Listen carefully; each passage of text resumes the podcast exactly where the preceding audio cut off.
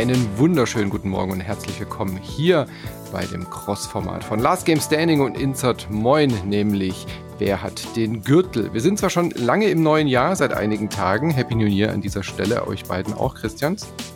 Ja, Happy New ja, Year. Frohes Neues. Frohes Neues. Anfang Januar bedeutet aber für uns, dass wir ja erstmal noch das Jahr aufräumen müssen. Wir haben ja noch nicht den Dezembergürtel vergeben. Das können wir natürlich erst, wenn der Dezember vorbei ist und deswegen jetzt hier als erste Folge im neuen Jahr der Dezembergürtel. Da treten die ganzen Spiele aus dem Dezember gegen den amtierenden Champion an. Das ist unser Gürtelformat und dieses Spiel versucht es dann im nächsten Monat wieder. Und das war die letzten Monate ein Kandidat namens Baldur's Gate 3, der den Titel verteidigt hat. Und Christian, du kommst mit den Breaking News jetzt um die Ecke. Ja, denn Baldur's Gate 3 hat nach drei Gürteln seinen Platz an der Gürtelsonne verloren. Und die englischen Buchmacher Robocop. sind entsetzt. Die genau, an Robocop Rogue City.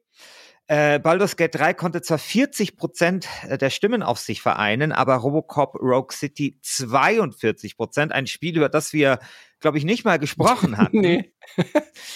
American Arcadia mit 6%, The Taylor's Principle äh, mit 6% sind abgeschlagen und danach nur noch Spiele mit einem Prozent. Also, Baldur's Gate 3 verabschiedet sich mit drei Gürteln. Das heißt, äh, Baldur's Gate 3 reiht sich zwar ein in die, ja, sehr überschaubare Anzahl an Spielen, die in der langen Historie des Gürtels drei Gürtel geholt haben, aber es reicht halt nicht für vier Gürtel. Hat halt nicht für vier Gürtel gereicht, also für den noch exklusiveren Club. Denn vier Gürtel hat nur geholt tatsächlich Elden Ring. Und Disco Elysium hat fünf Gürtel damals geholt. Drei Gürtel, tatsächlich auch ein Spiel aus diesem Jahr, Chained Echoes. Nee, Chain, doch, Chain Echoes, das habe ich hier falsch geschrieben. Okay, interessant. Hey, das hat auch drei Gürtel geholt. Hitman 3 auch drei Gürtel. It Takes Two drei Gürtel. Und jetzt eben auch Baldur's Gate 3. Ich muss ehrlich sagen, ich hätte mir den vierten Gürtel für Baldur's Gate 3 gewünscht. Ich finde, es ist ein so legendäres Spiel, dass es auf jeden Fall in einer Liga mit äh, Elden Ring hätte spielen sollen. Aber so ist nun mal die Demokratie. Und die hat sich entschieden und die ist nicht fehlbar, die Last Game Standing Gürtel Community. Und damit ist Robocop Rogue City der neue Gürtelträger. Herzlichen Glückwunsch nach Krakau, woher das Studio kommt, das dieses wunderbare Spiel gemacht hat. Und damit müssen wir einen neuen Kampfnamen vergeben. Äh, wie ihr bestimmt noch alle wisst, der Gürtelträger oder beziehungsweise Baldur's Gate 3 trug den Kampfnamen, so jetzt habe ich mich irgendwo verklickt. Ah ja, er trug den Kampfnamen der Gewindeschneider aus Gent. Wir hatten ja im Jahr 2023 das Namensschema des, der Werkzeuge gewählt. Auch das, da, auch da müssen wir ein neues Namensschema wählen. Da werden ich, werde ich in, äh, in der nächsten Woche ein Thread machen mit Vorschlägen, über die wir dann erstmal diskutieren und über die ihr dann abstimmen könnt. Aber jetzt ist es noch Werkzeug und wir müssen das letzte Mal in diesem Jahr einen neuen Kampfnamen vergeben eben für Robocop Rogue City. Das stammt aus Krakau. Also brauchen wir ein Werkzeug mit K. Ja, ich erfinde mal ein Werkzeug, nämlich den Kettennutverenger. Ich finde, das passt irgendwie zu so einer Robotermaschine wie Robocop. Oder? Christian Alt, hast du noch einen Vorschlag mit K? Was ist mit einer normalen Kettensäge oder so? Aber ist okay, wir können noch den, natürlich das äh, absolut existierende Werkzeug des Kettenverengers äh, zuknöpfen. Na klar. Kettensägenschleifer wäre doch auch noch was, ja. ich finde Kettennutverenger super, weil keine Sau weiß, was das ist und auch keine Sau weiß, warum dieses Spiel gewonnen hat und das passt irgendwie alles wunderbar. Ich hätte ja gedacht, es ist voll ein Spiel für euch dieses Robocop so stumpf, es aber ja trotzdem irgendwie true to the to the to the äh, Lizenz so, ja, und es ist ja auch ein gutes Spiel geworden tatsächlich überraschenderweise, aber dass ja. es Baldur's Gate 3 vom Thron stoßt, wie deutet ihr das denn? Ähm, ich deute das ja ein bisschen so, dass die Community müde war und Abwechslung einfach wollte. Und da kam dieses Robocop worauf man sich einigen konnte, irgendwie gelegen, aber äh, wenn da nicht schon so viele Siege hinter der Baldur's Gate gestanden hätten, hätte Robocop doch keine Chance gehabt, oder? Das war echt eine Ermüdungserscheinung der Community. Glaube ich auch. glaube ich auch. Weil irgendwann ist auch mal gut. Hm. Dann hat man auch seinen zweiten Anlauf auch mit Dark Urge schon mal gemacht bei, äh, bei Baldur's Gate. Ähm, genau, denke ich auch. Ja, es ist ja auch irgendwie der Sinn dieses Formats, dass natürlich der äh, amtierende Gürtelträger äh, äh, an, an Kraft verliert mit der Zeit, mhm. ja. Das ist ja das, äh, was ja auch so ein bisschen den Zauber ausmacht. Und die Frage eben, ob so ein Baldur's Gate 3 eben nochmal das vierte Mal den Gürtel holt oder so. Ne, ist das wirklich eine Geschichte wie Muhammad Ali 1977, wo er nochmal alles irgendwie aufgeboten hat und es nochmal geschafft hat? Oder halt nicht. Und in dem Fall hat es halt knapp nicht gereicht. Ich hätte ja gewettet, es zieht mit äh, Disco Elysium gleich, zumindest mit Elden Ring. Also den Dezember, also, Januar mitzunehmen, wäre echt ein leichtes Spiel gewesen, wäre dieser Robocop nicht gewesen. genau, also ich hätte auch damit gerechnet, dass es den vierten Gürtel holt ähm, und das mit Elden Ring gleichzieht. Aber mein Gott, hat nicht sollen sein. Ähm, Dafür kann sich Baldur's Gate 3 auch über ein paar andere äh, Titel freuen in diesem Jahr, wenngleich es jetzt natürlich den wichtigsten Preis der internationalen Games-Szene nur dreimal holen konnte. Ja. Habt ihr das Gesicht von Todd Howard gesehen, als er keinen Preis gewonnen hat bei den Game, bei den Game Awards für Starfield? das war schon bitter. Das war schon bitter, Leute. Ja, aber dafür äh, wurden sie quasi so ein bisschen getrollt bei den Steam Awards oder Fragezeichen, ob es Trolling war oder ob die Leute einfach schon. wirklich nicht wissen, was sie da machen. Bei den Steam Community Awards, die ja nicht ernst zu nehmen sind im Vergleich zum Gürtel, muss man an der Stelle ja auch ganz klar mal festhalten, mhm. hat den Innovationspreis ausgerechnet Starfield bekommen. Also wenn das nicht ironisch gemeint ist, dann habe ich echt die Hoffnung an die Menschheit verloren aber ich traue es der Steam-Community nicht zu, so in, in so einer großen Masse so, äh, so, so, so zu voten, wie es unsere Community könnte. Weißt nee, das glaube ich auch nicht. Ja. Nee. Da, da brauchen wir hier schon ausgebildetes Spitzenpersonal genau. aus, äh, äh, aus der Dachregion, ähm, damit das hier möglich ist. Ja. Gut, aber dann schauen wir uns doch mal an, gegen was Robocop antritt, oder? Äh, Robocop tritt damit natürlich auch im Jahresgürtel an. Auch das wird ja noch spannend, ob sich äh, Baldur's Gate 3 dann den Jahresgürtel zumindest gegen Robocop sichern kann, weil alle Gewinner von Januar bis Dezember ja dann nochmal als Jahresgürtel ein extra Voting kriegen. Haben wir die letzten Jahre zumindest so gemacht, ne? Mhm. Und wir schauen uns aber erstmal an, gegen was es im Dezember antritt, nämlich äh, ein ganz kleines Spiel, von dem ich mir sehr viel erwartet habe und dann auch tatsächlich diese Erwartung erfüllt wurde, nämlich SteamWorld Build ist der, der nächste Ableger dieser SteamWorld-Reihe. Und ich weiß nicht, ob ihr die kennt. Die hatten ganz viele verschiedene Spiele, so ein kleines Indie-Projekt. Das sind immer so Roboterwesen, aber jedes Spiel von denen ist ein komplett neues Genre. Also bei SteamWorld Heist hat man was völlig anderes gemacht wie bei SteamWorld Dig, wo man sich eher, eher so nach unten gegraben hat.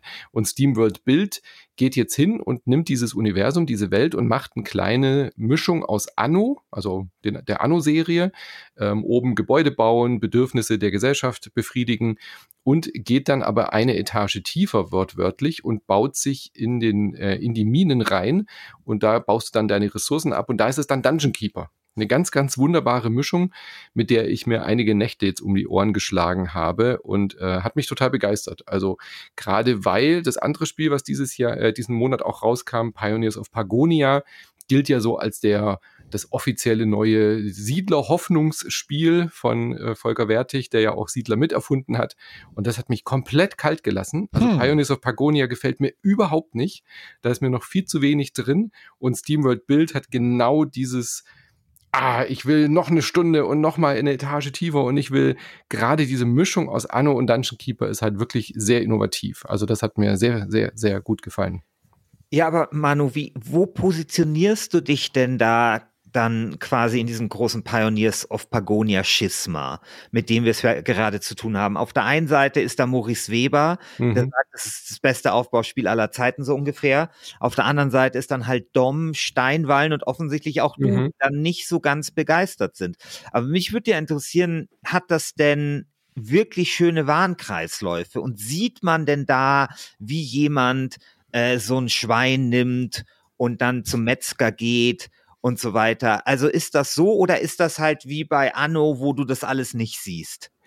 Es ist schon Siedler-like, aber es hat mhm. überhaupt keinen Charme. Es hat null diesen Charme, den die alten Siedlerspiele hatten. Mir gefällt die Engine nicht. Also ich finde, es sieht echt blöd, also nicht blöd, aber es sieht langweilig aus. Dieses, dieses erhoffte, der Wuselfaktor ist zurück, kommt bei mir da überhaupt nicht rüber. Und ähm, was mir auch gar nicht gefällt, aber das ist halt eher so eine Spielertyp-Frage, ähm, das ist ja noch im Early Access, ja, das ist ja noch nicht fertig. Und das heißt, es hat null Kampagne. Also du kommst auf eine Map, du kannst dir verschiedene Maps äh, aussuchen, aber du hast von Anfang an einfach alle Gebäude, äh, alles freigeschaltet und du musst dir einfach selber deine Challenge suchen, so mehr oder weniger. Du kannst halt selber einstellen in den Settings auf der Map, ob da mehr Gegnertypen sind, ob da weniger Ressourcen sind. Aber mir fehlt da das Siedlermäßige, so sich langsam hocharbeiten, langsam in diese Warenkreisläufe mhm. reinkommen. Und ich finde es echt fad. Also es, es ist nicht schön denn, mit Wie ist denn der Weg, wie ist denn der Wegebau? Ähm, du meinst, ob sie sich selber formen oder ob sie äh, ob Ja, sie und gibt es das mit den mit den ähm, mit der mit der mit den Fahnen und sowas? Wie in Siedler 2. Du hast diese so Pioniere, du hast diese Pioniere, die dann so langlaufen, aber sie schreien auch nicht so yippie, aber sie legen diese Grenzsteine wieder. Ja, also du hast das klassische Siedlerprinzip, dass du dann ähm, die da hinschickst und dann erweitern sie so dein Gebiet so langsam. Ja, ja, aber das interessiert mich alles nicht. Ich will, ich will, wenn ich eine lange Strecke habe, ja, und ich will die beschleunigen, dann will ich auf diese langen Strecke eine Fahne reinhämmern können, sodass dann plötzlich zwei Träger diese Strecke bea äh, be be bearbeiten, so, also hin und her Waren tragen und ich sie damit effizienter mache. Das ist ja, das hat ja nicht Volker Wertig erfunden, weil Volker Wertig hat ja nur Siedler 1 gemacht, sondern das kam ja erst mit Siedler 2. Mhm. Aber das gibt es dann offensichtlich nicht. So tief bin ich da nicht eingetaucht, um dir diese okay, Fragen zu das beantworten. Das ist das Einzige, also ich will nur, ich will zwei Dinge von einem Siedlerspiel. Ich will sehen, wie jemand ein Schwein schleppt mhm. und ich will irgendwo eine Fahne reinhämmern können, um mein Wegenetz effizienter zu machen. Das ist das Einzige, was ich von so einem Siedlerspiel erwarte. Wenn es nicht drin ist, sorry, dann, ähm, keine Ahnung, spiele ich lieber Robocop weiter. es hat es aber auch schwer bei mir diesen Monat, weil Pioneers of Pagonia ist halt eins von drei Siedlerspielen, die diesen Monat interessant sind. SteamWorld Build habe ich schon erwähnt, Pioneers of Pagonia als quasi das Original Classic und für mich der beste Titel diesen Monat ist Against the Storm. Habt ihr davon gehört? Ja, ja, das habe ich sogar gespielt. Ja, erzähl mal. Es geht doch auch ein bisschen in die Siedlerecke, aber denkt halt komplett neu. Genau, es geht ein bisschen in die Siedlerecke. Man ist im Auftrag einer, äh, also man spielt in so einem Fantasy-Reich und muss dann im Auftrag seiner Königin so kleine Geländefelder erobern und ähm, wird dann einfach so mitten im Wald ausgesetzt und muss sich dann praktisch in andere Waldgebiete vorkämpfen. Die sind aber alle hinter Nebel des Krieges verdeckt. Und man muss dann so langsam vor und du kommst nur voran, wenn du eine schlaue ähm, Bildorder äh, hast und ähm, die, die Warenketten gut funktionieren. Und das Spannende ist ja da, dass die Warenketten so ähm, Slay the Spire mäßig nicht immer fix funktionieren, ja. wie du dir sie denkst. Also du hast nicht dieses gelernte, die Mine braucht ein Schwein, sondern die braucht irgendwie Proviant. Und dann musst du aber gucken, wie kommst du an dieses Proviant, weil auf der Karte, auf der du gerade bist, du kannst nicht speichern zwischendurch. Ja? Also du kannst schon genau. speichern, aber du kannst nicht irgendwie äh, laden und äh, wieder neu ansetzen. Und das heißt, du hast halt vielleicht keine Beeren oder kein Fleisch auf dieser Karte und dann musst du irgendwie mit den Kräutern, dann musst du die Rezepte ändern. Dann musst du wirklich in diese Backstuben rein oder in die Bäckerei oder in die Schlachterei und sagen, okay, dann machen wir jetzt halt das Proviant aus Kräutern und Beeren oder sowas in der Art. Genau. Du musst dann wirklich die Rezepte ändern. Und ich finde es so spannend, die mit diesem Roguelite-Prinzip zu arbeiten. Da kommt dann immer, wenn du eine gewisse Erfahrungsstufe erreicht hast, werden dir Slay the Spire-artig drei neue Gebäude vorgeschlagen. Und dann kannst du eins von diesen drei zufälligen Gebäuden bekommen und hast dann quasi das Baurecht, dieses Gebäude zu bauen. Klingt erstmal ein bisschen untypisch für so eine Art von Spiel, aber ich finde es irre gut. Und du hast dann halt äh, Roguelike-artig, auch immer wenn du eine Map fertig hast, bekommst du dauerhafte Verbesserungen, so dass du nach und nach trotzdem so ein Progressionssystem hast. Also ich bin echt süchtig nach Against the Storm gerade. Ich will gerade nichts anderes mehr spielen und holt mich viel, viel mehr ab als äh, Pagonia. Nee, wirklich, also äh, ich habe davon auch nur irgendwie in der GameStar gelesen und es war so ein großer Aufbau-Hype um dieses Spiel. Ich so, okay, ich habe Wochenende Zeit, mhm. sofort installiert und ausprobiert und es hat mich nicht enttäuscht. Mhm. Also ähm, wirklich ein, ein, sehr, sehr cooler Tipp. Deswegen wäre meine Frage, ähm, Against the Storm ist jetzt aus dem Early Access raus. Ich hatte das mit Rainer Siegel auch schon mal bei ähm, Early Birds bei uns besprochen, als es im Early Access war. Jetzt ist es da, jetzt ist es fertig, deswegen hat es auf jeden Fall ähm, Berechtigung, hier gewählt zu werden. Bei Pioneers of Pagonia würde ich sagen, hat es noch kein Kampfgewicht, meiner Meinung Ah ja, nach. okay. Das Hm. ist noch im Early Access. Ich würde da tatsächlich dem Spiel des Gönnen, äh, noch äh, eine Art Kampagne zu kriegen oder mehr, mehr Fleisch auf die Schultern, um die Schweine in die Mine zu tragen. Weil, ja, ich glaube, es ist einfach noch nicht so weit. Wie seht ihr das? Ja, sehe ich dann. Also ich ja, wenn du das sagst, klar. Weil ich will ja, dass es gut wird. Ich will es jetzt nicht einfach hier so wegfrühstücken. Gut, äh, The Finals, Christian Alt, hat sich auch aufgemacht im Dezember, äh, den Free-to-Play Shooter-Markt ein bisschen aufzurollen. Ist es ihnen gelungen? Ja, also The Finals ist ja so ein Spiel, das ähm, äh, gedroppt wurde nach den Game Awards. Ähm, einfach so, hey, übrigens, wir haben ein neues Free-to-Play-Spiel, äh, check das mal aus. Ich hab's dann auch, hier, ja, sagst du zum zweiten Mal in Folge, ich habe es sofort installiert. Ich hab's dann sofort installiert und ausprobiert, aber bei mir hat's irgendwie nicht gezündet. Also ich habe jetzt schon viele äh, positive äh, Artikel gelesen über The Finals. Ähm, man, es ist ein kleiner Team-Shooter äh, mit komplett zerstörbarer Map, also so alles Dinge, die mir total zusagen eigentlich. Man ist in einem Team unterwegs, das Ganze hat so ein Setting von so einer Fake-Fernsehshow, äh, es ist alles überzeichnet, äh, bunt, äh, sarkastisch, ähm, oh, aber irgendwie holt mich das Gunplay nicht ab und äh, es, ich bin nicht mehr, äh, ich, mich nervt es, wenn ich dann so 50 Sekunden warten muss, bevor ich wieder irgendwas machen kann. Und dann sterbe ich und dann muss ich wieder eine Minute warten. So, ich kann das nicht mehr spielen. Deswegen kann ich auch Warzone nicht mehr spielen. So, das nervt mich alles irgendwie. Das ist der Grund, warum es bei mir nicht zündet, leider. Aber äh, an sich, äh, glaube ich, äh, wenn einem das gefällt, ist es voll das gute Spiel. Hm. Ich finde es auch, also diese Idee, dass alles kaputt geht, das macht auch ordentlich Laune. Es ist halt nicht meine Art von Genre, Multiplayer und so. Und ich hatte nicht die Muse, mich da einzuarbeiten. Da ging es mir, glaube ich, wie dir. Aber ich sehe das Potenzial. Ich glaube, das wird dieses Jahr noch ein größeres Ding werden und auch, glaube ich, äh, viele Leute anziehen, weil einfach dieses Squad-mäßige, schnelle, ja. äh, alles geht kaputt, das hast du halt in der Form so auch nirgendwo anders, ja. Also es ist wirklich so, dass da, da steht ein Tresor und du musst den irgendwie sichern und du kannst wirklich den Boden unter dem Tresor wegballern und dann fällt er halt einfach zwei Stockwerke tiefer und dadurch verändert sich das Schlachtfeld wieder. Das äh, ist ja immer das, was Battlefield früher so ein bisschen versprochen hat, aber äh, The Finals liefert es tatsächlich auch. Genau, also ähm, ich, ich finde vor allen Dingen irgendwie dieses, ähm, diesen Rahmen interessant, also diese, diese Fake-Fernsehshow. Mhm. Ich glaube, da ist narrativ noch echt viel Musik drin, da, da kann man total viel mit, Ja. mit spielen. Auch mit Special Ähm, Events und so. Kram. Genau. Genau, also so, äh, und auch der Style ist richtig cool, muss man auch sagen. Es ist super schön slick äh, designt, also so, äh, sieht sehr, sehr modern aus. Ähm, vom, vom, äh, vom- also wenn man sich die Menüs irgendwie anschaut, nur wie die designt sind, das sind dann äh, gehst du zu Call of Duty oder Battlefield Mhm. und denkst dir, in welcher, äh, in welcher Menü-UI-Hölle bin ich hier irgendwie gelandet, weil es einfach so furchtbar ist und überladen. Aber dadurch, dass es so ein schön fokussiertes Spiel gerade ist mit eigentlich nur einem Spielmodus, Mhm. ähm, kommt es echt cool daher. Ähm, genau, ich bin auch total gespannt, ob da noch was passiert.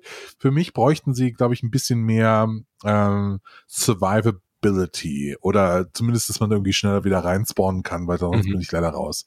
Ich bin Ja. ein alter Mann, ich, ich kann nicht mehr. Ich, sterbe sofort und dann muss ich sofort wieder äh, spawnen, sonst, sonst kann ich es vergessen. Ja, es scheint auch noch nicht so ganz ausbalanciert zu sein, habe ich jetzt auch ein paar Mal schon gehört, dass alle irgendwie nur noch den Tank spielen, weil die anderen zu schnell umfallen. Also es Mm. liegt nicht nur an unserem Skill.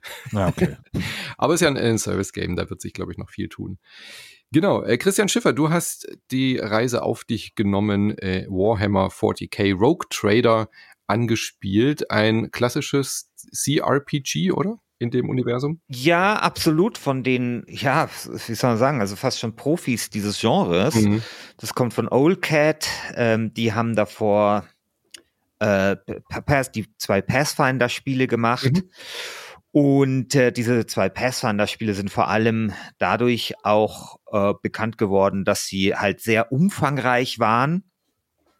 aber schon auch ziemlich gut, ne? Also schon so solide CRPGs und ähm, das gilt auch jetzt wieder ein Stück weit für äh, Rogue Trade, Trader. Ähm, das Besondere ist halt erstens, naja, dass es halt in dieser Warhammer 40k Welt spielt, was mich vor gewaltige Probleme gestellt hat, weil dieses Spiel ist sowieso schon, wie diese Old, Old Cat Spiele halt gerne sind, relativ verlabert, würde der Christian mhm. Alt sagen. Mhm. Das heißt, man muss dort wirklich sehr, sehr viel lesen.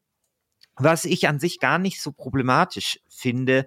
Das Problem ist tatsächlich eher, dass das, was man liest, finde ich oft nicht besonders gut geschrieben ist. Das ist auch ein Problem, das hatte ich auch schon ein Stück weit bei bei, bei Pathfinder, aber das tut hier besonders, äh, sage ich mal, ins Kontor schlagen, weil man die Welt nicht kennt. Das heißt, man muss dann auch noch immer das Zeug über das ganze Lore lesen, um zu kapieren, was ist eigentlich das Imperium, was ist jetzt irgendwie äh, keine Ahnung, also wie, wie funktioniert dieses Regelwerk, was ist denn hier überhaupt was? Das heißt, man muss quasi bei Warhammer äh, Rogue Trader noch mehr lesen, als man in einem Old Cat Spiel sowieso mhm. schon lesen muss. Und ähm, ja, wie gesagt, das Problem ist, dass meistens das, was man liest, nicht so besonders gut ist. Also ich finde generell, dass da Computerspiele wahnsinnig viel verschenken.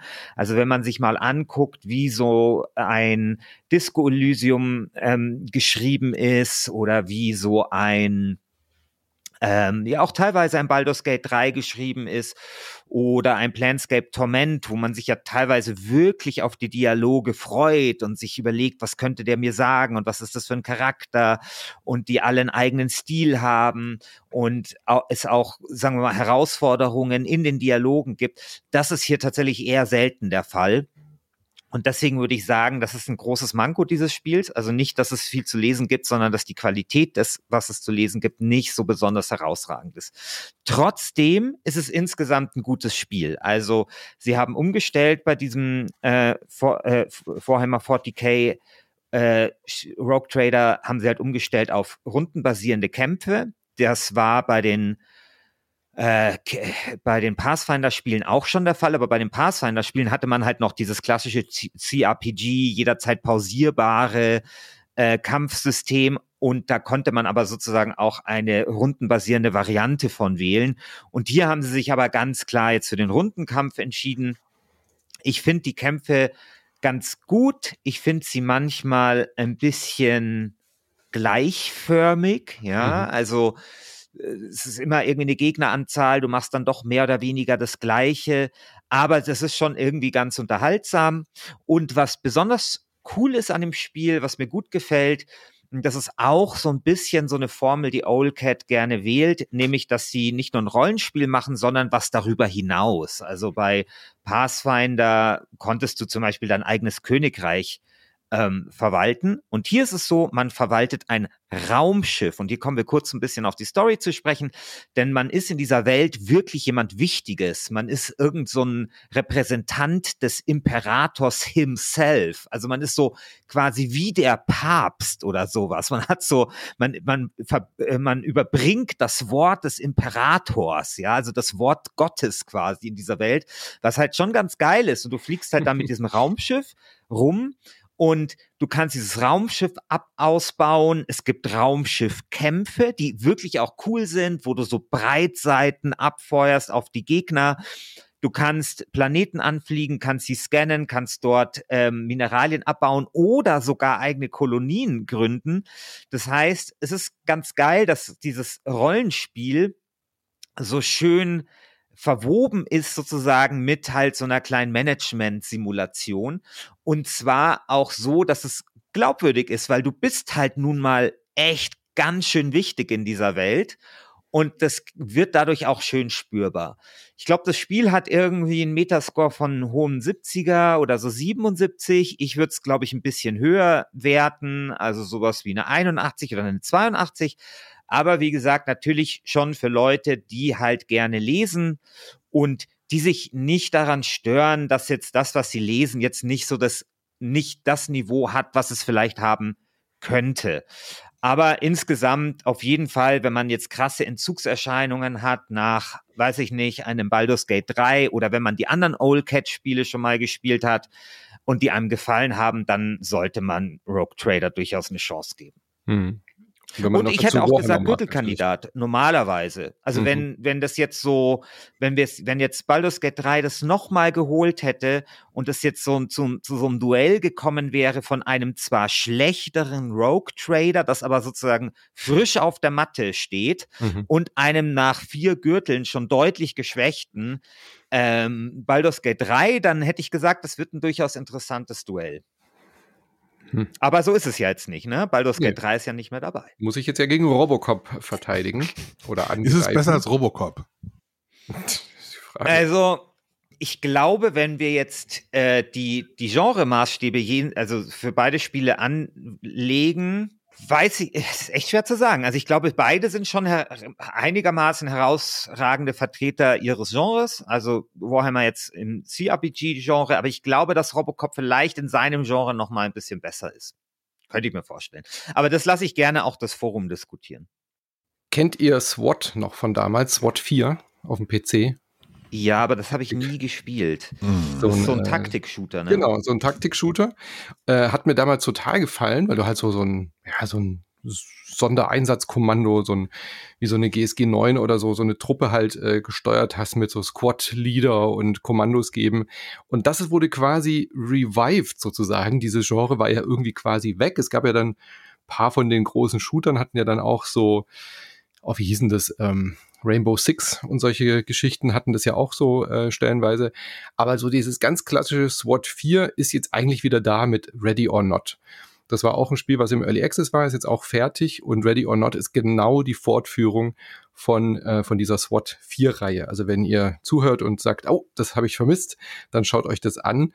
Da spielt man genau das. Also du hast halt so ein, so ein Squad und kannst dann auch sagen, die, äh, das goldene Team soll durch die Tür, die Tankstelle ist dann von irgendwelchen bewaffneten Leuten besetzt oder es hat so verschiedene Einsatzmissionen. Kannst auch im Multiplayer spielen, also im kooperativen Multiplayer oder halt eben auch alleine und gibst dann die SWAT-Kommandos. Du sagst dann, diese Tür soll gebreached werden oder diese Tür soll, äh, gehst du erst mit der Kamera, schaust durch Schlüsselloch, ob da jemand drin ist und bekommst eben halt auch Belohnungen dafür, dass du eben die Zivilisten am Leben lässt. logischerweise, und nicht irgendwie alles niederballerst. Also du kriegst auch Abzug. Ähm, ich bin mir noch nicht so ganz sicher, wie ich es finde. Also spielerisch finde ich es super interessant. Ähm, ich bin ein bisschen äh, aufgeschmissen, weil dieser letzte Trailer, der dann kam, da haben die dann quasi mit diesem äh, SWATen gespielt. Also es gibt doch bei in den USA ganz oft, dass irgendwelche Streamer live von einem SWAT-Kommando dann überrannt werden, weil irgendwelche Idioten die Polizei anrufen und Bombenwarnung geben und so. Und das haben sie im Trailer verarbeitet, so um, um das irgendwie cool dastehen zu lassen. Und ich weiß nicht, ob das als Mission dann im Spiel ist oder ob das einfach virales Marketing äh, sein sollte, was nach hinten losgegangen ist. Ich hoffe, dass das Spiel vielleicht noch ein bisschen auch kritischere Töne anspricht, aber so wie es bisher den Eindruck macht, ist es halt schon auch so diese, ah, weiß nicht, Polizei sind immer die Guten und so, ja, und das bildet halt nicht die Realität ab. Ich weiß nicht, ob das Spiel das will, ob das Spiel das überhaupt kann, wenn man sich davon aber jetzt nicht beeinflussen lässt oder nicht stören lässt und einfach nur Bock hat auf diese Taktik-Geschute, dann ist Ready or Not tatsächlich wirklich eine Empfehlung wert. Ja, krass. Ready or SWAT einfach. Ja, oder? genau. Ja. Sorry, der, der, ist die ganze Zeit in meinem Kopf, der muss jetzt einfach raus. Dass sie es ähm, so nicht genannt haben, ist eigentlich ja, richtig ne? doof, wenn sie dich mal gefragt hätten. Ja. Ich bin noch nicht dazu gekommen, aber es gibt ein weiteres 10 von 10 Spiel im Dezember, ähm, als hätte es nicht schon genug 9er und 10er Wertungen im Jahr 2023 gegeben, hat sich die VR-Subgenre auch noch gedacht, wir brauchen auch noch einen 10er Titel. Ähm, wird Metacritic über 90 gewertet, IGN hat 10 von 10 gegeben, Asgarth Wrath 2. Ein Spiel, was äh, für die MetaQuest exklusiv erstmal erscheint und dort äh, beim Kaufpreis auch dabei ist. Also wenn du das, äh, das Headset kaufst, hast du einen Code bekommen am Anfang, so quasi als Launch-Titel, war aber dann zum Launch nicht fertig, kam dann jetzt erst im Dezember aber soll richtig, richtig gut sein. Ich habe aber auch schon kritische Stimmen gehört, die gesagt haben, Müll ist völlig überbewertet, ist halt ein VR-Spiel wie immer, sieht kacke aus. Also ich werde es mir selber noch angucken müssen, habe es noch nicht geschafft. Ist so ein Open-World-Spiel, also soll quasi so wie ein großes Assassin's Creed sein, ähm, deutlich größer als das, was ich letztes Mal erwähnt habe, das Nexus VR und äh, hat so ein High-Fantasy-Look und Kampfsystem aus der Ego-Perspektive. Weiß nicht, ob es was für mich ist, aber muss ich mir anschauen, weil es halt so eine hohe Kritik gekriegt hat, äh, hohe Wertungen gekriegt hat. Vielleicht ja auch was für die VR-Leute im Forum, die das schon gespielt haben, die das besser bewerten können. Hm. Hausflipper hätte ich gedacht, Christian Alt ist genau so ein Spiel für dich. Aber das habe ich doch schon mal 2. gespielt. Ah, okay, Hausflipper 2, ja, okay. Ja. Hausflipper 2, Haus, das Hausflipper 1 habe ich tatsächlich mal gespielt. Fand ich saugeil. ich kann ja mal kurz noch mal erzählen, was da geht. In Hausflipper kauft man Bruchbuden, renoviert sie dann und verkauft sie dann zu einem deutlich höheren Preis. Also wenn, also wenn das. Also ein Gentrifizierungsspiel. Ja, ja, ja, ja, ja. Also wenn Geil. das nicht mein Spiel ist, ohne Scheiß. Ähm, Aber leider aus der Ego-Perspektive genau, und nicht aus Manager-Sicht. Genau. Es ist ein bisschen, hey, das wär's. So, also Manager sich hier einfach in München so ganze Straßenviertel einfach kaufen als, als Investor und schön irgendwie die, die Borzen ausziehen lassen. Naja, ähm, in Hausflipper äh, äh, hat mir damals echt gut gefallen. Es ist so ein bisschen wie dieses, ähm, wie, wie hieß Cleaner, dieses Spiel? Cleaner, gell? Ja, ja genau, Power dieses Cleaning-Spiel, genau. Das ist eigentlich Power Simulator mit Renovierung. Ja. Genau, genau, genau. Power Simulator übrigens war ja gerade auch im PlayStation-Abo mhm. ah, ja. mit dabei, falls das noch jemand spielen will.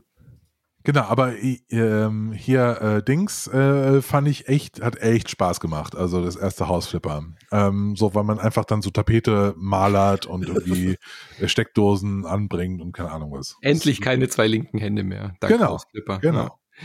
Ja. ja. das klingt mir immer nach zu viel Arbeit so, dieses, dieses Genre von Spiel. Aber ich verstehe schon, dass man da irgendwie, dass man das lustig findet. Ja. Genau. Äh, Avatar hat äh, endlich seine Film Spielumsetzung bekommen, Avatar Frontier, Frontiers of Pandora. Ein Spiel, was eben in dieser Avatar-Welt von der Filmserie spielt, nicht direkt verbunden mit dem aktuellen Kinofilm oder recht aktuellen Kinofilm, aber halt in dieser Welt. Und ich habe es ein bisschen angespielt und es ist genau das, was man erwartet. Das ist ja ein Ubisoft-Titel und sie haben einfach original Far Cry genommen und in die Avatar-Welt gepackt. Also wirklich komplett, also eins zu 1. Es ist einfach ein neues Far Cry mit der Lizenz zu Avatar, was ein sehr schlauer Move ist, weil ich meine, das passt natürlich auch super. Du bist ein Widerstandskämpfer in Avatar, du bist halt am Anfang in diesem Labor, du spielst Nai oder wie heißt Navi? Navi. Wie heißen die? Na, äh, der da in diesem Labor gefangen ist, so ein Jugendlicher, bricht so. dann aus ja. und äh, von diesen Menschen gefangen, brichst dann aus und äh, bist dann aber eben halt nicht in diesen Tribes aufgewachsen und versuchst dann da eben äh, in diese, mit diesen Widerstandskämpfern dann warm zu werden und hebelst dann halt Lager aus und so weiter. Also genau alles, was man von, von Far Cry kennt, hat natürlich auch die ganzen Stärken, die Far Cry so mit sich bringt und sieht wirklich toll aus. Also die Welt haben sie fantastisch umgesetzt. Das ist ja eh das Beste an den Filmen. Ich finde die Story echt ein bisschen blöd, aber die, die, ähm, äh, visuelle Pracht in den Filmen, die kann man sich ja schon anschauen. Und so ähnlich ist es bei diesem Spiel auch. Es ist wirklich eine sehr, sehr schöne Welt geworden. Wenn ihr, wenn euch das in den Filmen gefallen hat, dann macht das auf jeden Fall Spaß, hier mal rumzulaufen. Ähm, bei mir bringt's leider mein PC ständig zum Absturz, dass ich es nicht weiterspielen kann. Also so wirklich Hardcore Bluescreen Abstürze, so hatte ich sie schon lange nicht mehr.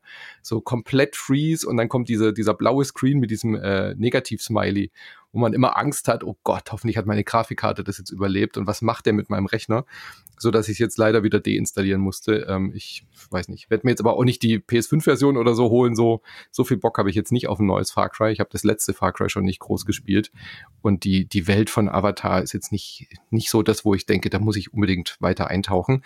Aber ist ein gutes Spiel geworden auf jeden Fall. Kann man, kann man nicht sagen, dass es eine schlechte Lizenzgurke wäre. Aber da haben sie auch jetzt ewig dran rumgemacht, oder? Ja, also so ein bisschen früher kommen müssen, glaube ich. Auch. Ja, also dass das jetzt irgendwie so ein Far Cry-Dings äh, ist, ist auch ein bisschen. Pff, ja, da kann man es auch lassen, wenn es nicht ein Jahr früher kommt zum Filmstart, so mhm. äh, und da jetzt irgendwie so ein Lizenzspiel, äh, strange. Also wäre das parallel zum Film erschienen, wäre das, glaube ich, deutlich besser vom Timing gewesen und ja. Hätte einen größeren Erfolg. Das, das, interessiert ja auch niemanden mehr jetzt. Ja, also ich habe nichts darüber gehört oder gelesen. Klar, in dem Jahr natürlich sowieso nicht, aber ja, naja. Gut, äh, das war's für den Januar. Was kam noch aus? Äh, Micha lässt grüßen, also unser Micha von Insert Moin. Grand Blue Fantasy vs. Rising sei eins der besten Prügelspiele, die dieses Jahr erschienen sind. Ist so ein Anime, äh, Anime-Tekken. Kann ich überhaupt nichts mit anfangen, aber ähm, hat hohe Kritiken gekriegt. Soll richtig, richtig gut sein, wenn man sich für diese 2,5D Prügler interessiert. Ähm, Apple Arcade hat ein neues Sonic-Spiel bekommen mit Sonic Dream Team. Also für die Sonic-Fans, für die drei wahrscheinlich im Forum. Komm, wir raten mal, wie viele Sonic-Fans gibt es im Forum? Zwei oder drei höchstens, oder? Der äh, Daniel Ziegener ist, glaube ich, so ein bisschen Sonic-Fan. Ja, also wäre schon mal einer. okay, immerhin einer. Ähm, was ist noch erschienen? Dragon Quest Monsters The Dark Prince und Disney Dreamlight Valley. Das war's, glaube ich, mit dem Januar. Äh, Quatsch, mit dem Dezember, tut mir leid. Dagegen tritt Robocop an und ich glaube, das wird ein leichtes Spiel für Robocop, würde ich sagen. Ja, es sei denn, wir haben hier so eine äh, Gruppe von Against the Storm-Fans, die sagen, ja, Leute, das, das, nehmen wir jetzt. Der, Revo der Revolution schließe ich mich an. Wir stürzen Robocop mit Against the Storm, da, da bin ich dabei. Aber wir sind noch nicht fertig mit dem Dezember, denn wir haben noch den Gürtel der Herzen, Christian. Ja, wir haben noch den Gürtel der Herzen. Das sind nur zur Erinnerung alle Spiele, äh, die wir vergessen haben zu nominieren hier was passiert ja immer wieder mal, dass äh, uns vielleicht ein Spiel durchrutscht und so. Und äh, deswegen gibt es den Gürtel der Herzen, wo wir diese Spiele nochmal ein bisschen würdigen, wo die gegeneinander antreten können und äh, ja, wo dann zumindest ein Spiel sich mit dem Gürtel der Herzen schmücken kann, was mhm. ja dann immerhin gleich der zweitwichtigste äh, Preis ist, den äh, der internationale Games-Zirkus zu vergeben hat.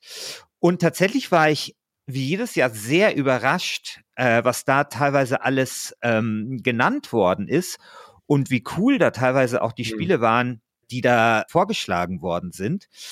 Ich werde jetzt mal die Liste vorlesen. Moment, ich muss Übrigens typisch Forum, während du suchst, wieder eine kleine Anekdote. Brotato hatten wir genau. damals genau. nicht in der Liste. Dann wurde es vorgeschlagen für Gürtel der Herzen letztes Jahr, 2022. Und dann haben wir gesagt, ja, aber das ist ja noch im Early Access. Das muss ja kein Gürtel der Herzen gewinnen. Das ist so gut. Das kann doch einfach regulär mitmachen. Und was machen wir? Wir haben natürlich den 1.0 Launch komplett verpasst, sodass es, jetzt, genau. sodass es jetzt wieder im Gürtel der Herzen auftaucht. Genau, aber diesmal berechtigterweise, genau. Und auch erst, nachdem das Forum wieder darauf hingewiesen hat. Genau. es ist wirklich sehr, sehr schön. Also wirklich sehr, sehr schön. Also deswegen liebe ich auch den Gürtel der Herzen, weil der schreibt genau solche absurden ja. Geschichten. Ja. Okay, also ich lese jetzt einfach mal dabei, vor und vielleicht, vielleicht fällt euch ja, äh, vielleicht kennt ihr ja das ein oder andere Spiel, könnt ein bisschen was dazu sagen. Und ich lese das natürlich vor, weil es sind auch manchmal schöne Namen dabei, äh, die nur ein Christian Schiffer vorlesen kann. Cocoon, Deepest, Deepest Chamber Resurrection, Lake Burke Legacies, Dredge, wir haben ja Dredge damals vergessen, was wirklich ein bisschen ja. bitter ist. Lunacy. Aber, aber, ganz kurz, aber Dredge hat ja quasi gewonnen, nur halt mit einem anderen. Ja, Titel. genau. Aber, ja. genau. Lunacid Cobalt Core, Give Me Toilet Paper, äh, Grand Pooh World 3, wobei ich glaube, das wurde rausgenommen, oder? Weil das, glaube ich, ja, nur, es ist nur eine Mod. Genau, so eine Mod. Dann äh, 30XX, keine Ahnung. RoboQuest, Voidigo, F099, Hole, habt ihr euch das mal angeschaut? Hole, das, davon hatte ich nicht gehört. Irgend so ein schönes, rundenbasierendes Spiel, ich glaube. Hole, oder? Hole, ja, genau. Mhm. Sah echt ganz, ganz hübsch aus. Lidl Company, Only Up, Rotato und 20 Minutes Till Dam. So. Paul kommt jetzt im Januar für Konsolen, glaube ich. Deswegen habe ich das da auch nochmal auf dem Schirm gehabt. Das ist äh, die PC-Version gab es, glaube ich, schon länger. Da haben wir es tatsächlich verpasst, aber sieht sehr, sehr cool aus und kommt, glaube ich, jetzt im Januar nochmal frisch raus für, für andere Plattformen. Und ist das nicht ein deutsches Studio oder sowas? Kann sein. Ich glaube, da hat, da hat er auch der, die Person, die das nominiert hat, hat er irgendwie sowas geschrieben. Müsste ich jetzt nochmal gucken. Aber ja, also das ist tatsächlich, also das zum Beispiel, dieses, dieses Haul wäre mir nicht aufgefallen, wenn es den Gürtel der Herzen nicht gäbe. Mhm. Haul ist von Mipumi Games, ja, ich glaube, die sind in Hamburg oder so. Mipumi Games GmbH bei Astragon erscheint es, ja, deutsches, deutsches Spiel. Ein, ein, aus Wien kommt das, schreibt hier Strapinski. Ja, okay, dann deutscher Publisher immerhin deutschsprachiges genau. Studium. Genau. Gut. Ja, also äh, Cocoon haben wir tatsächlich so halb übersehen. Also ich wusste schon, dass es kommt, hatte aber nicht auf dem Schirm, dass es so gut ist. Hatte das, das war irgendwie auch so ein, oft sind solche Titel ja so Spiele, die am 31. des Monats rauskommen, wenn wir dann der Podcast dann auch schon lief und so. Also da äh, ein bisschen uns auch in Schutz nehmen, dass wir manchmal Spiele noch gar nicht gesehen haben können, wenn die Gürtelfolge aufgenommen wird. Äh, Cocoon ist ein sehr, sehr gutes Spiel, hat, hat mir auch äh, sehr, sehr gut gefallen. Also könnte ich mir gut vorstellen, dass das so ein Herzenskandidat ist. Brotato hat jetzt natürlich so ein bisschen Heimvorteil durch diese Story. Also das heißt natürlich eine tolle, tolle Siegergeschichte, wenn man die sich dann auf den Gürtel schreiben kann. Dem äh, gönne ich es auch. Potato ist quasi eine, eine ein bisschen andere Version von äh, Vampire Survivors.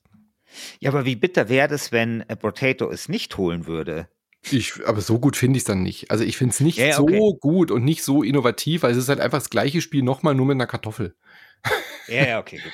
ja, es ist einfach Vampire Survivor Klon mit einer Kartoffel und ein bisschen leichterem äh, Gameplay. Ja, ich klar. will ja, dass Dredge gewinnt. Also eigentlich muss Dredge gewinnen, weil Dredge ist eins meiner Lieblingsspiele im Jahr gewesen und dass ausgerechnet ich dann auch dieses Spiel einfach nur wegen einem Copy-Paste-Fehler nicht im Gürtel drin hatte, ist natürlich doppelt ärgerlich. Und äh, Dredge ist meiner Meinung nach von dieser Liste spielerisch auch das Interessanteste. Also du hast ja dieses kleine Schiff, mit dem du dann rumfährst äh, und angelst. Jedes Spiel wird besser mit einer Angelmechanik, das wissen wir alle. Ist mhm. schon immer so gewesen. Und mhm. äh, dann hast du diese Cthulhu-Mechanik äh, drin, also dass du nachts dann äh, fliehen musst, weil dann die Seeungeheuer kommen.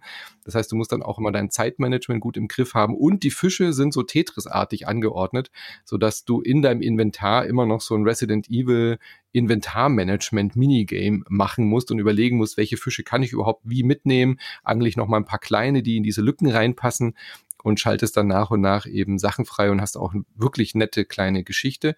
Und es ist so ein schönes, kompaktes Spiel. Also anders als Dave the Diver, mit dem es ja immer so ein bisschen verglichen wird wegen der Thematik, ist es ein Spiel, das hast du in fünf Stunden locker durch. Ja, und hast alles gesehen und hast ein gutes kleinen Snack gehabt. Und Dave the Diver öffnet sich halt alle fünf Stunden nochmal und bringt nochmal ein komplett neues Spiel mit rein. Deswegen ist mein Favorit der Herzen der, der, äh, dieses kleine Dredge tatsächlich.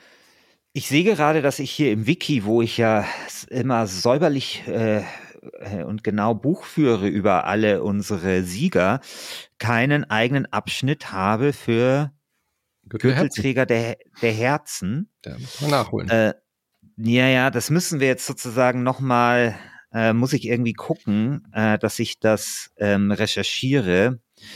Äh, vielleicht äh, kann mir da auch das Forum ein bisschen zur Hand, wobei, das kriege ich, glaube ich, selber noch mal raus, wer da äh, Gürtelträger der Herzen war. Ich glaube, wir haben den dreimal, also zweimal bisher vergeben oder einmal, weiß ich nicht. Finde ich heraus, mhm. dann trage ich das in äh, hier ins Wiki ein, damit das nicht untergeht. Habt ihr von genau Liesel wie den Jahresgürtel dann, wenn wir ihn haben. Warte, das wäre dann der fünfte Jahresgürtel, den wir vergeben. Habt ihr von Liesel Company gehört? Das ist auch so ein äh, Steam-Hit gerade. Das hat bei den Steam Awards auch gewonnen, als bestes Spiel mit Freunden zu spielen. Und äh, ich finde, es hat einen ganz coolen Modus. Äh, das ist so ein, also man läuft so gemeinsam rum und muss eben so ein bisschen gruselige Atmosphäre. Und da gibt's ganz viele Spinnen in diesem Spiel. Und der ähm, Modus für Leute mit Spinnenphobie ist dann, dass das Wort äh, hingeschrieben wird. Also statt dass du die Spinne als Polygon siehst, steht da einfach Spider. Und wenn du die umballerst, dann fallen einfach die Buchstaben um. Finde ich eine super smarte Lösung, die aber auch gleichzeitig so albern ist, dass ich schon wieder, dass ich sie schon wieder richtig feiernswert finde. Liesel Company ist total der Hit geworden. Äußerst positiv mit 199.000 Votes. Also das könnte auch so ein Kandidat sein. Ja, wollen wir kurz über den nächsten Monat ja. sprechen, weil da sind ja auch einige Kandidaten dabei oder zumindest zwei, finde ich, die sehr interessant sind. Eins steht hier noch gar nicht auf der Liste, Manu, nämlich War Hospital. Oh, kenne ich gar nicht. War Hospital ähm, wird ein Spiel, wo du ein Krankenhaus managst. Ich meine im Zweiten Weltkrieg mm, oder im Ersten, keine mhm. Ahnung. Du managst aber halt auf jeden Fall ein, ein Krankenhaus im Krieg. Cool.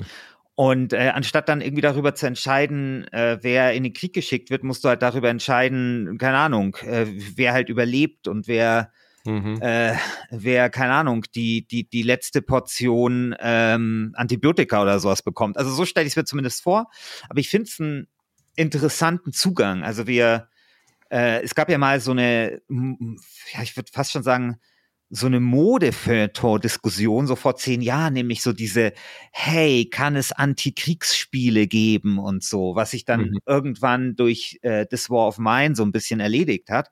Aber das ist, glaube ich, nochmal eine interessante Art, mit diesem Thema umzugehen. Und da freue ich mich tatsächlich sehr auf dieses Spiel. Ich glaube, es kann auch nach hinten losgehen. Also es kann auch eines von diesen Spielen sein, wo die Idee sich am Ende besser anhört, als sie sich dann am Ende spielt. Aber die Idee finde ich zumindest interessant. Mhm.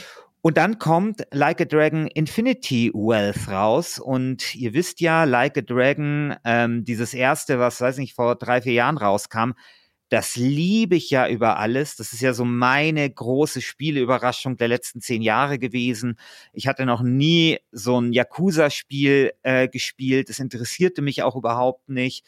Und dann kam dieses Like a Dragon, das ein rundenbasierendes, also mhm. sozusagen das erste der Serie ist mit einem rundenbasierenden äh, Kampf. Und auch wenn die ersten zwei Stunden super Fahrt sind, danach tut das Spiel an Fahrt aufnehmen und es ist ein fantastisches Spiel mit einem ganz weirden Humor, mit komplett absurden, tollen Rundenkämpfen. Und äh, ich würde mich nicht schämen, das zu meinen fünf Lieblingsspielen der letzten zehn Jahre zu zählen. Und deswegen mhm. freue ich mich wahnsinnig auf, auf den Nachfolger. Ja, Like a Dragon Infinite Wealth spielt dann auch das erste Mal außerhalb von Japan. Das ist auch ein großes Novum. Da geht der Hauptcharakter in die USA. Gab es so einen lustigen Trailer auf den Game Awards oder was das war, Summer Games, wo er dann nackt am Strand steht und die ganzen Amis schauen ihn verwundert an. Also auch das ein Novum und ähm, ja, bin ich auch gespannt drauf. Ich bin auch überhaupt nicht in dieser Yakuza-Serie drin, aber Michas Vorfreude bei uns, der ja alle Yakuza-Spiele hoch und runter gespielt hat, ist äh, spürbar über auf mich übergeschnappt. Er freut sich schon ein Wolf auf dieses Ding, definitiv.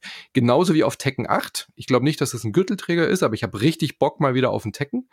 Ähm, wobei ich muss sagen, es gibt in letzter Zeit, also die letzten zwei Jahre, war es wieder ein bisschen Überangebot an Prügelspielen. Gell? Jetzt ganze Zeit lang kam nichts mehr. Jetzt kam Mortal Kombat nochmal, Tekken kam, Street Fighter kam oder kommt jetzt äh, Tekken.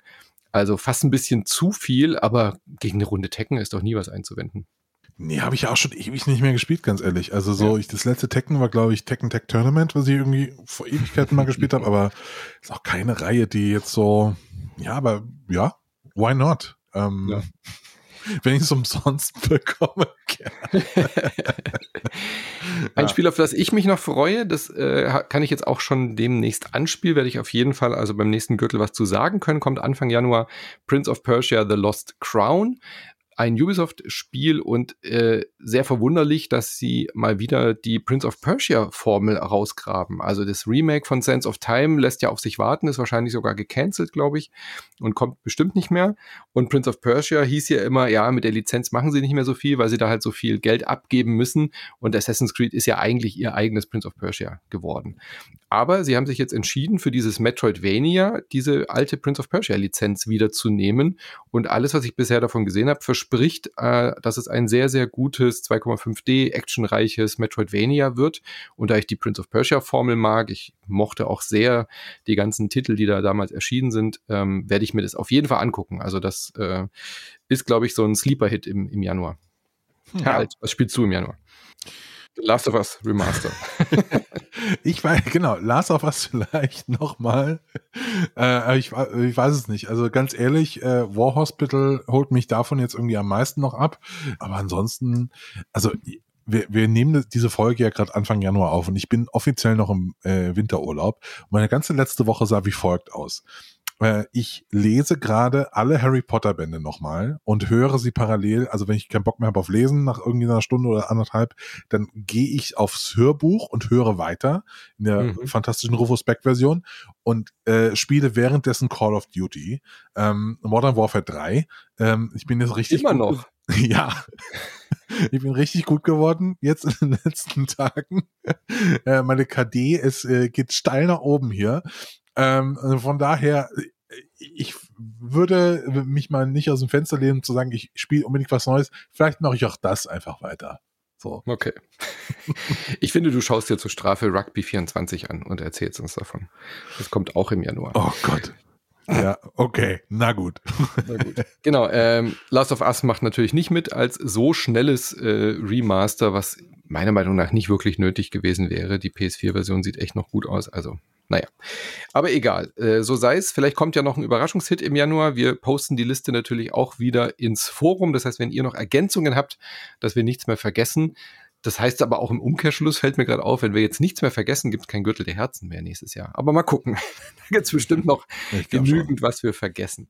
Also, ihr habt viel zu tun, ihr habt viel zu voten. Ihr müsst den Dezembergürtel wählen. Ihr müsst den Sieger der Herzen wählen. Und Christian, wir brauchen ein neues Namensschema. Auch dazu wird es einen Thread geben. Da sammeln wir Vorschläge, nach was wir die Spiele, die Preisträger, die Titelträger ab Januar dann benennen. Ne? Genau so ist es. Und den Jahresgürtel wählen wir dann ja erst nächstes Mal, falls ihr euch wundert, weil wir müssen ja erstmal wissen, wer im Dezember gewonnen hat. Also, ich bin gespannt, ob es Robocop ist oder einer der anderen Spiele. community.wasted.de. Und dann würde ich sagen, hören wir uns nächsten Monat wieder. Sehr gerne. Bis dann. Super, bis dann. Ciao.